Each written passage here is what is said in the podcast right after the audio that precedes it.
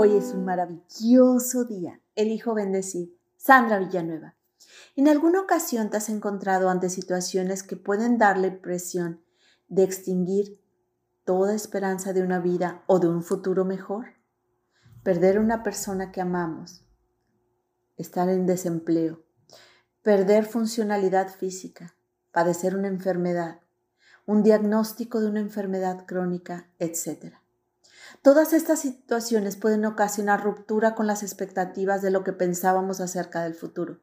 Perder lo que se consideraba significativo y valioso puede contribuir a sentir como si se extraviara la brújula que nos guía, la manera de determinar lo que llevará a conseguir metas. Cuando esto ocurre, se necesita un nuevo camino de estrategias para lograr los objetivos propuestos, en ocasiones haciendo ajustes a la dirección. La escritora Shane López, en su libro Making Hope Happen, explica que la forma como creamos expectativas sobre el futuro determina cómo se vive la vida. Cuando hay esperanza clara para el futuro, se vive con mayor seguridad, confianza, optimismo, se siente gozo y dicha. Es importante tener en la mente metas y objetivos claros para el futuro, los cuales sean significativos, ya que estos afectan la conducta que realizaremos en el presente. Algunas estrategias pueden ser realizar ejercicio, alimentación nutritiva y saludable, relaciones basadas en el respeto, cordialidad, comunicación, amor. Otras estrategias pueden ser estudiar, aprender nuevas habilidades o conocimientos, y forjar para tener estabilidad y libertad económica. Eso puede ser a través del desarrollo profesional. Se ahorra dinero quizá para las vacaciones o para realizar otros sueños, pues se invierte en el presente para cosechar en el futuro.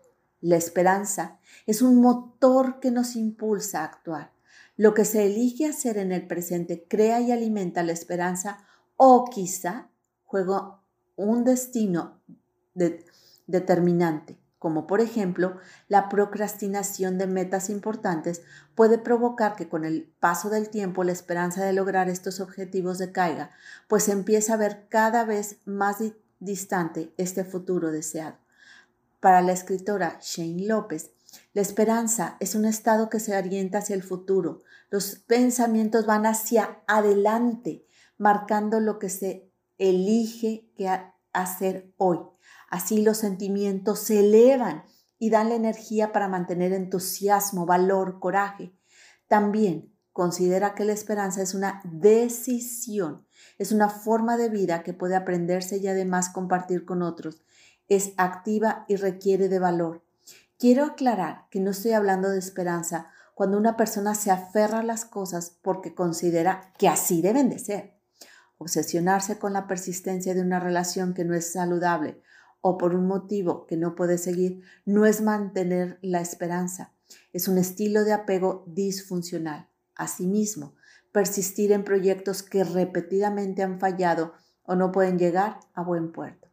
La vida presenta situaciones que a veces no están bajo control, pero la esperanza nos da el mensaje que es posible comenzar de nuevo, que se tiene la capacidad de hacerlo y se requiere entusiasmo, motivación, seguridad para lograrlo.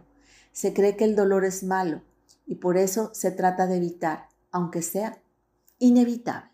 Pero, así como los diamantes, que son átomos puros de carbón, bajo condiciones de oscuridad, presión y temperatura extrema, se transforman en la piedra más preciosa. El ser humano se transforma a través de la dificultad, anulando lo que no le sirve, como los miedos excesivos e inútiles, la arrogancia, desarrollando cualidades positivas como compasión, benedicencia, amabilidad, bondad, etc. Hermosa alma, te reconozco serena, paciente, segura, confiada. Te mando un fuerte y cálido abrazo. Sandra Villanueva, yo estoy en paz.